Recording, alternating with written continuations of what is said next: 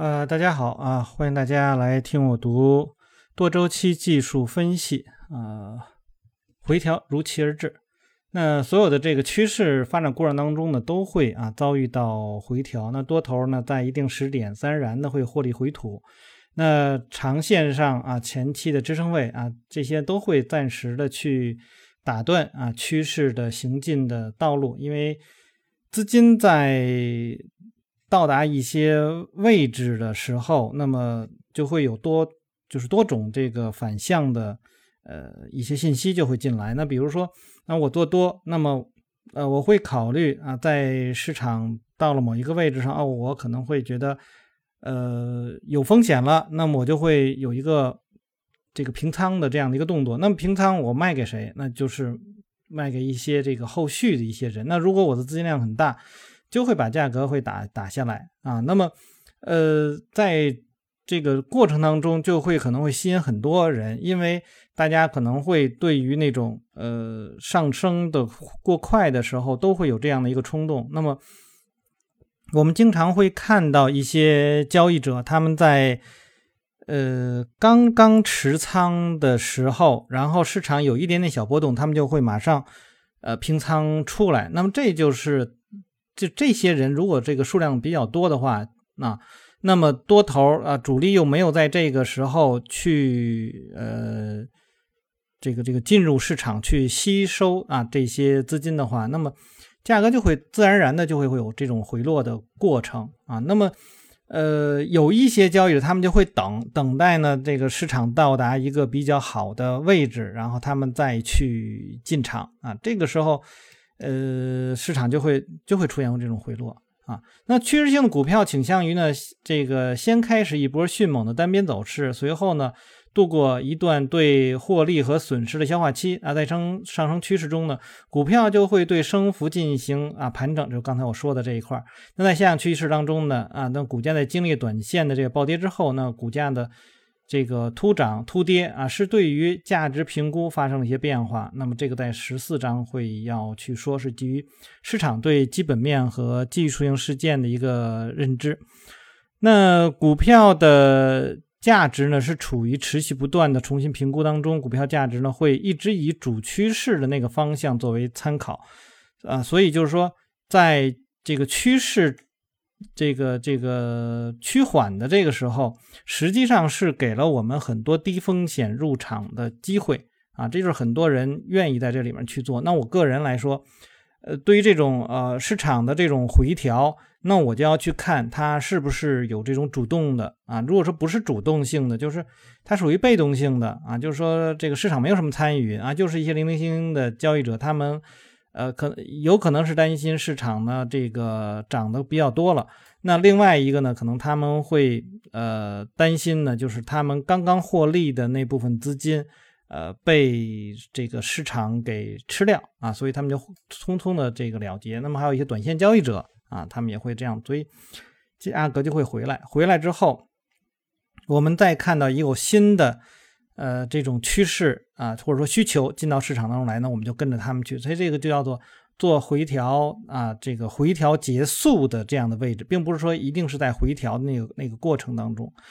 呃，也有做回调过程当中的，我们可以在像嗯之前我们所阅读的混沌操作法当中，那那个里面是有这样的，比如说价格回落，那么它会在接近于。啊，这个啊，应该我没有讲，那就是比尔·威廉姆的第二本，就是《交易新空间》里面，呃，接近它的那个鳄鱼线的那个位置上的时候，他就开始去进场，然后他等待呢，在这个鳄鱼线上有一个支撑，转向出现一个向下分型，然后市场再继续向上，所以他有的时候会有一些有一些这个这个激进的交易者，因为他们认为主趋势是不会轻易的改变的啊。那股票在经历了一波上冲或者是回落后。它的调整方式呢，就两种，一呢是股价这个逆趋势而动，这种调整方式是通过价格进行；另外呢是消化单边变动的调整呢，是通过时间进行的。那这在时间上来讲，它就是一个窄幅的啊，这个这种波动。那通常窄幅波动也是我们值得我们去关注的一个事情。那比如说在箱体里面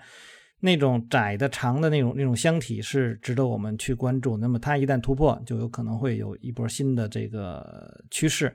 那在欧奈尔的那个方法当中呢，也是有啊窄的这个就是高窄骑行啊。那比如说停个几两两两三三周吧。那还有呢，就是就是这个这种，反正类似吧，大家都能够能够明白，就是说那个它的波动是很小的，可能就是百分之十、百分之十五这样的一个空间啊，这个持续一段时间啊，就是用时间换空间啊，就是它这个。呃，回调的力度是非常弱，当然在过程当中，可能我们也看不到有什么需求的进入，但是它就是不回落啊，出现这种情况。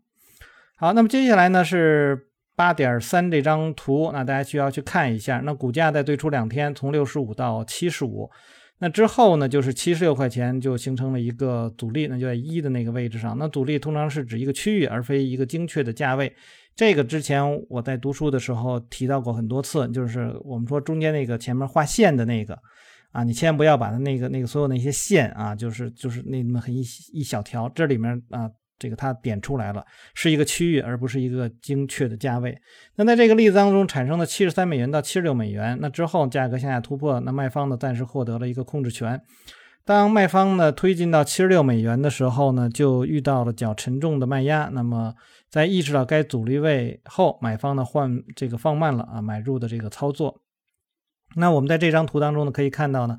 呃一点呢是一个次高点，然后呢呃向下的这个回落呢实际上是有一定的放量的，然后到了二的这个区域呢是没有量啊。那么接下来呢我们来看二是怎么着。最初的那个获利回吐可能使其他交易者呢也卖出以锁定部分利润啊。那这里面我们可以看到呢，这一块呢实际上也没有需求啊，因为它就是一个窄幅的这个运动，然后形成了一个啊三角形的走势。呃，对于场外资金来说呢，明显股价呢正是遇到了一步的阻力啊，短线空头这个卖方呢被下跌的可能所吸引，他们寄希望于呢这个价格呢继续向下。那对于长线的持有者来说呢，明显市场上的卖压在增大啊，这是他们也不会去积极的去买入，因为他们看到哦，这个还得等一等啊，那么可能会继续向下去寻找一个低位。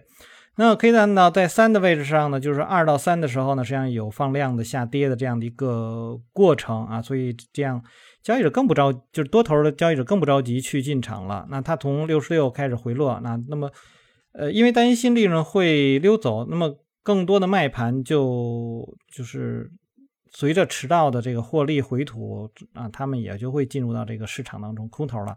那追随势头而动的这个空头呢，也加大卖空的力度啊，这个是就是这样的。那么呆多头更不愿意去接盘啊，就是那你就就再等一等吧。那到了这个第四的这个位置，就到了一个呃比较低的位置上。我们注意呢，在整个的这个下跌过程当中呢，实际上都没有什么太大的放量。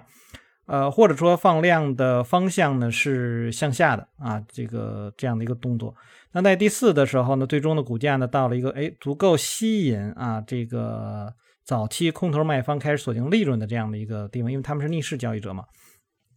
所以呢，这个在这里面就可以看到呢，就是第一，短线获利者回吐呢也开始进场回购。呃，投资价值出现，这时候你可以看到四的那个时候，它的成交量是在放大的，而价格呢没有进一步的下跌。那也就是说，呃，我们常说的努力而无结果啊，出现这样的走势，就是有很大的力，它就得横在那个地方，它形成了一个小小的一个横盘的状况。然后呢，双方就开始争夺这个控制权，那么最终呢，这个买方呃就更积极一些，然后。呃，就开始向上了。我们可以看到，从四到五的时候，它是呃在中间啊，四到五中间是有一个小回落。那个小回落，它的成交量是非常低的啊，这就是一种测试的行为，就是前面啊那个市场努力而无结果，但是呢，这个一下子是就起来了，起来了以后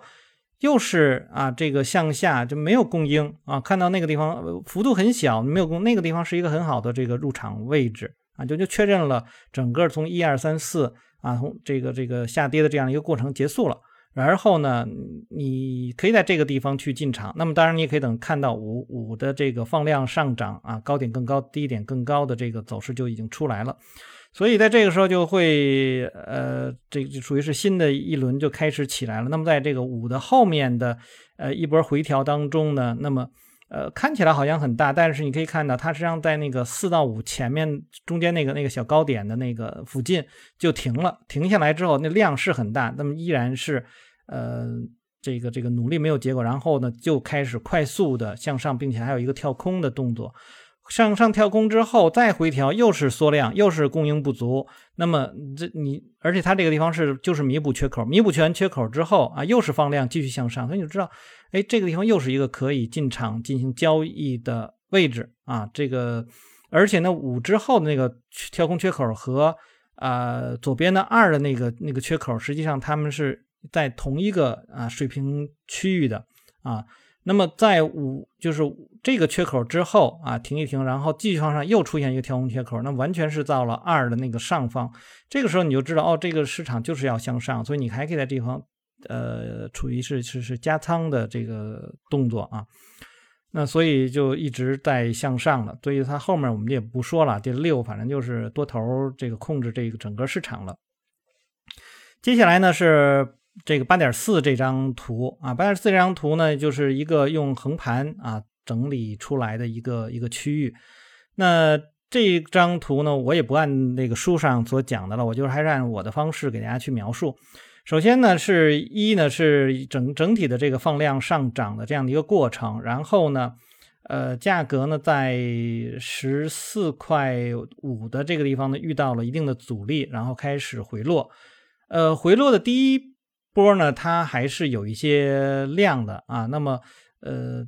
就是然后呢有一个小弱的反弹，紧接着呢向下啊调整到二，调整二的时候是有有放量，但是收盘是比较高位的啊，你就知道底下呢是有一定的这个需求啊，对，对于这个价格是有一个支撑，因为放那么大的量，而它能收在一个高位，就表示底下有一定的这个需求啊，所以它向下是下不来的。那我们还要继续的关注，然后呢，就在整整个就是后面就是逐步逐步的这个这个下跌，虽然中间也有一些放量，但是也没有超过那个二的那个是呃就是上方，那就是说它定义三的这个这个高位也没有这个比二更低的位置啊。当然在现实生活当中，可呃这个这个真实的这个操作里面呢，有的时候可能会跌破二，但是它应该是很快又回到二的上方，所以它就构成这样的一个交易区间。那构成交易区间的时候呢，整体来讲，在下跌的这个过程当中，呃，量都不是很大，就是我们看不到那个特别呃主动的那种卖空的这样的一个情况啊。而后呢，是这个高点在抬高，低点在抬高啊。那我们可以看到，它整个是受到一条均线的支撑，呃，这这种情况呢，你就要小心了，就是说，呃，市场可能不会再下来了。啊，这这个继续的这个向上，而后呢，在突破三的时候出现了很大的一个放量啊，这个量呢实际上是比前面，呃，应该对应的是从二的那个量再往右边有一个非常大的量。呃，这两个大量之后，那它是第三大的量，就是说市场在下不下来了以后，然后出现了一个这么样大的量，那你就知道这个是有需求，并且呢，K 线的幅度是向上啊，向上的这种运动。而后呢，就是它继续的再放量，但是这后面放量比较小了，但是就突破了。突破之后啊，又继续的横盘啊，横盘这里面没有什么太大的量的这个这种回落，又是这种小窄幅的走势。那么这个时候，就我们看到，实际上它就在一的那个最高点啊，四呃十四块五的附近，就出出现了更小的这种停顿。那么在这个时候，你说要停顿啊，如果是市场这个它不想上去的话，它会迅速的下来啊，因为这个地方有阻力，有之前的一些人，他们就会，如果他们认为市场不会再向上的话，他们会在这个地方出这个好不容易啊，他们能够有解套啊或者什么之类，他们就会出来。但是这个时候他们没有出。啊，那么价格就一直在顶在那个更细窄的一个幅度，就是四的这个位置上，然后呢就继续的这个向上突破，那么这就是一个非常好的一个买入的这样的一个机会。所以它这里面呢实际上有两次买入机会，一次呢是呃在突破三的那个位置上放量的一个突破，再有一个呢就是四之后的那继续的放量的向上这个运动。呃，这些都是很好的入场位啊，就是如果当然，如果你看过微科夫方法也好，或者看过欧内尔方法，你都知道啊，这些就是好的位置啊。这块我们就不说了啊，就是你就要学会辨识这种供需的这种这种情况吧。好，接下来看呢是趋势衰弱的证据，识别一轮新的趋势呢，就是找到新的找到一个低风险高收益的这样的一个位置。那刚才我们也提到过啊，类似这样的情况。那然后呢，同等啊，甚至更为重要的是判别趋势正在衰弱或者是即将反转的线索的能力。那一般我们判断趋势衰弱，一个是上攻的时候呢无需求的这种上涨，另外一个呢是努力无结果的这样的上涨，或者呢出现了冲高回落的走势啊，这些都是我们非常非常注意的，尤其是啊两三个呃信息它们相互去确认同样的一个方向的时候，那么它就变得更加的重这个重要了。那么，呃，趋势或许在丧失动力的线索之一呢，就是递减的成交量。那么，成交量这个衡量着市场的参与者的信心啊。刚刚我们说过无需求啊，就是递减的这种状况。如果交易量在股价连续的趋势性运动中的这个递减，那么它常常会预示着啊趋势将进经历一轮啊较深的价格回调。那这块我们也可以看那个，嗯，看看波浪啊，或者说我们看看。呃，混沌操作法，混沌操作法当中呢，它那个对于啊五浪和三浪的那个比较啊，你也能看得出来。虽然五浪它也在放量，可能，但是整体来讲，它比三浪要弱的很多啊。就它有一个那样的一个模型，你大概理解一下就知道了。呃，咱总体来说，就是在上攻的过程当中呢，成交量在缩小，就是需求在减弱啊。那么，呃。上涨的这个速度也在降低。那当然了，还有一种呢，就是说放也在放量，放量很大，然后上涨速度特别特别的快啊，出现了买入高潮的这种情况，那也会是啊。这所以呃，很多交易者在碰到这种时候就会糊涂啊，就是他可能在他的概念当中呢，只有一种模式啊，实际上是有多种模式。你你要单纯的按照模式来去定的话，就会糊涂。那你必须要去体会。这里面他要干什么啊？他能够你能得到的一种结果是什么？然后这个时候再去分析就会好一些啊。那它常常预示着就就这种状况递减的时候，它常常预示着这个有一个回调。那么再次重申，买呃采取买入或者是卖出操作的唯一的就是啊价格的变动，成交量的偏差呢只是进一步关注价格变动的线索。那股票从调整中重新恢复到主趋势啊，会耗掉一定的时间啊，是另一个衡量买卖双方信心的指标。恢复到主趋势方向呢，会花的时间呢越久，那趋势持续下去的可能性就会越小啊，因为它表明这个牛熊争夺啊，这是比较激烈的啊，所以就是说我这里面我们还要再描述一下这个趋势啊，趋势我们不光是有高点在抬高，低点在抬高。还有呢，如果良好的趋势呢是上升的幅度，呃，上升的时间大于下跌的这个时间，并且呢，上升的时间如果长，但是它不能够说特别长，但是幅度很小啊，这个也不行，因为你时时间很长，但是你的幅度很小，说明你没有力气啊。那么这样的话，呃，这个这个空头一旦有发力的话，也会把你的这个头寸打下来。所以这个是对于理解趋势吧，那么是要从多个角度来考虑的事情。那好，接下来呢，我们来看呢是呃趋势线。那趋势线呢是是一种工具啊，这个衡量趋势的一种工具啊。这个大家记住，这个它既然叫工具，它不是市场中啊，它在那儿摆着的啊，它是工具，是你来去使用的这样的一个东西。啊，这个是从这个这个心理上去考虑的事情。很多人认为，哦，我画一条趋势线，总是认为，呃，准或者不准，总会有总会有人这样去问我。实际上，你当你画了一条趋势线了，那它就在那儿了，它是你画的，是你认为的市场的那种状况，它没有什么准不准。如果不准，是因为你对市场理解不对啊，或者说这个你你对这市场理解有问题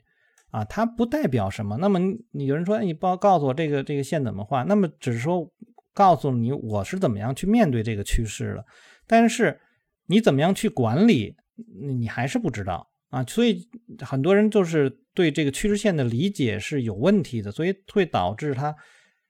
怎么画怎么错，怎么画怎么错啊。就是偶尔可能蒙对了一次啊，所以蒙对了一次可能就是按照这个正确的趋势线的这种规则来画的啊，蒙蒙对了一次，但是呢又不知道它该怎么用，就是即便你画对了，你也不知道怎么用，可能又用错了啊，就是这样。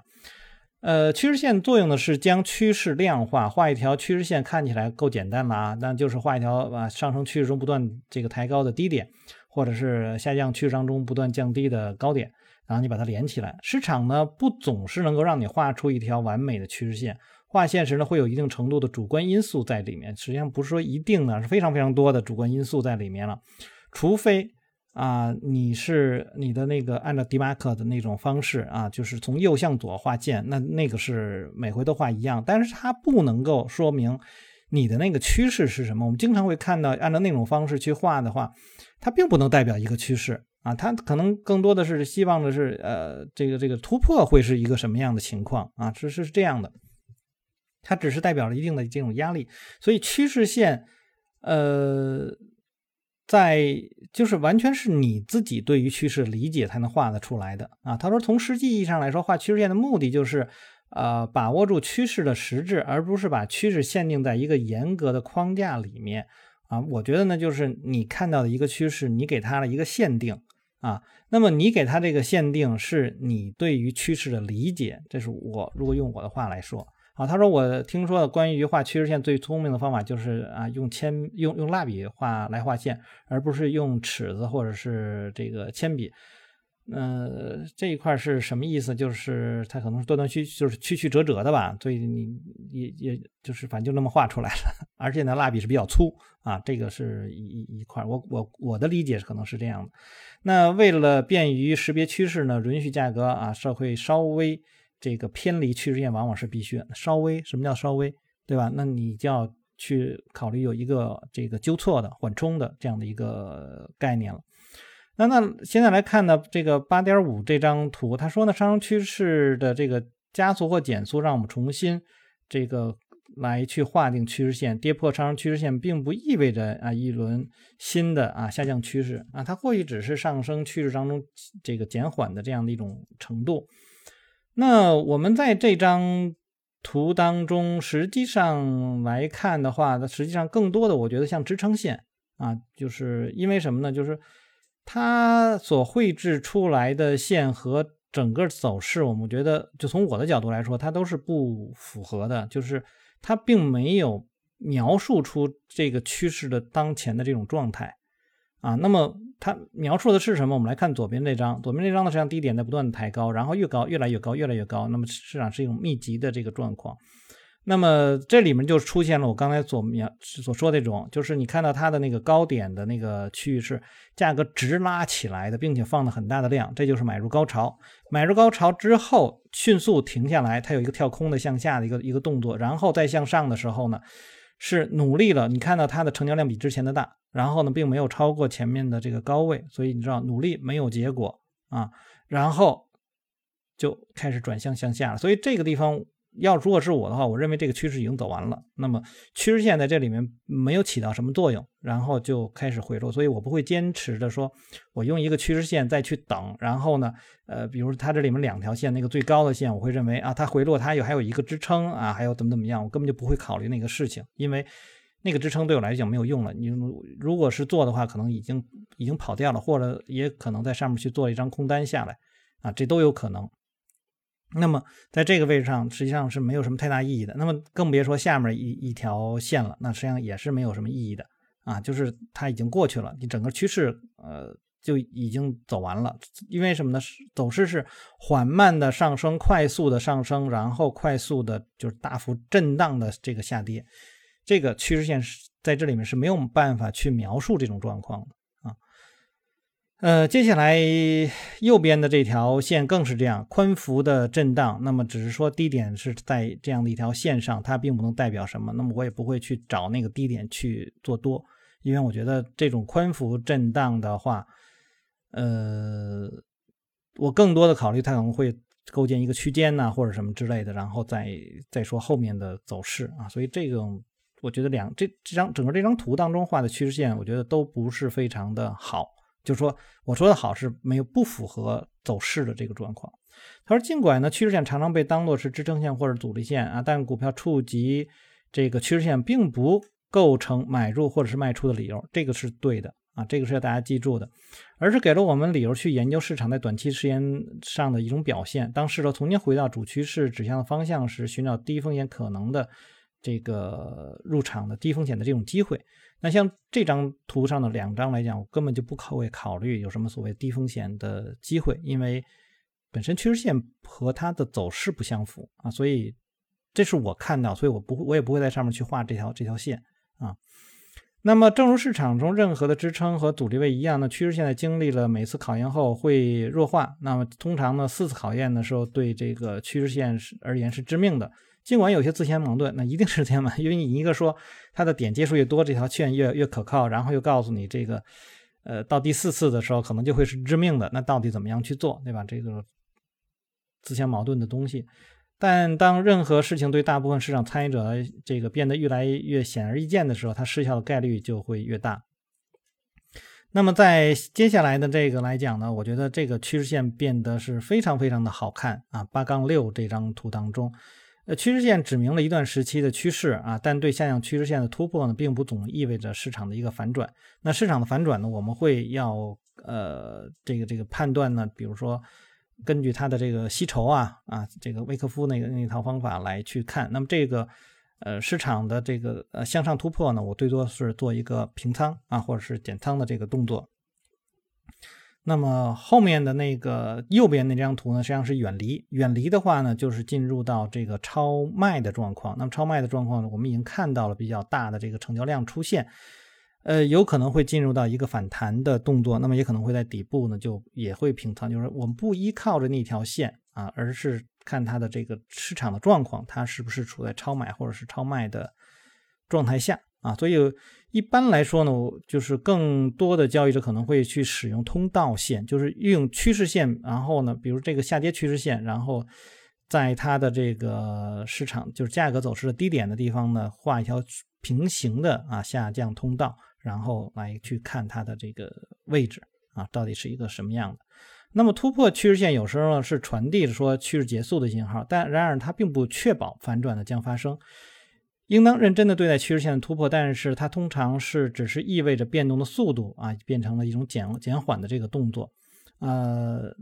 如果没有减缓啊，或者说什么的话，那么嗯，你连做多都不要去做多啊，你最多就是就是可能出现那种。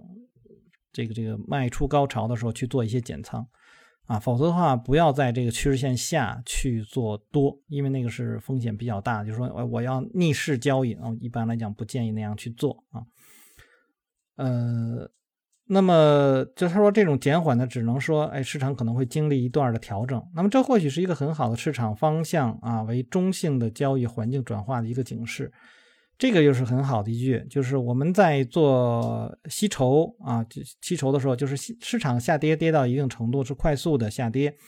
然后呢反弹，比如说呃超过向上突破了这个趋势线啊，然后呢它就从一个下跌变成变成了一个中性市场，然后中性市场，然后我们再去看中性市场，它可能会横盘延续，也可能会呃微微向下的这个呃。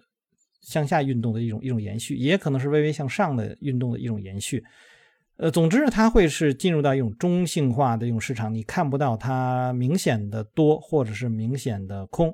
啊，然后才会逐步啊去展示出啊，就是这种横向之后，我们要叫持续的啊看这个走势到底是需求在增强还是供应在增强。呃，他说对。这只股票应该采取较为防御性的这个策略啊，就是进行中性化的。那么也有很多时候呢，股票会跌破趋势线，并在其上方停留一两天，然后就重新回到这个主要趋势的方向。那么突破趋势线后，走势呢又发生回转的这种情况呢，会来得很突然，像任何失败突破一样。那么这会带来极好的短线交易机会。颇为奇怪的是呢，一些最为强劲的趋势性走势发生在一轮趋势的结尾附近，长时间。持续走高的股票会给买家留下防弹的印象。关于它的新闻报道就是正面的，人们开始不愿意去这个卖出啊，积累了巨大亏损的空单呢，只好在追逐市面上仅存的一些股票中继续推高股价。趋势后期呢，一波迅猛的上冲呢，不可避免呢扰动人们的情绪，市场的这个这种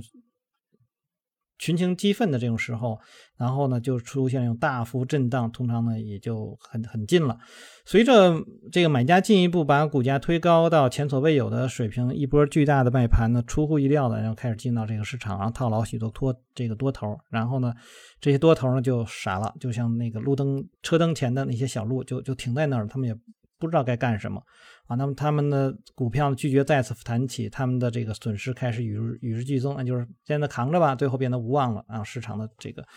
逐步啊，就转变成了一种就多头啊，转变成那种犹豫不定的这种卖方，然后或者呢，就是一直扛着扛着扛着，一直这个趋势向下走了。好，那这样的话，我们就把第八章就读完了啊。那么最后这一块，我觉得是实际上挺重要的，我给大家去说的，就是。呃，不管是均线也好，还是趋势线也好，还是什么，它是你的工具啊。你面向市场所，你的眼眼光、你的视角是什么？它代表的是这个，它并不代表真正市场会怎么样。市场经常会突破那个趋势线，所以呢，千万不要那认为那个趋势线就是真实的在市场当中存在的啊，就是这样一个。好，那么我们就先读到这儿啊。大家如果喜欢我读书的话，希望订阅、分享、按赞以及。关注牧羊交易，有什么要聊的，也可以在下面留言。我们下次再见。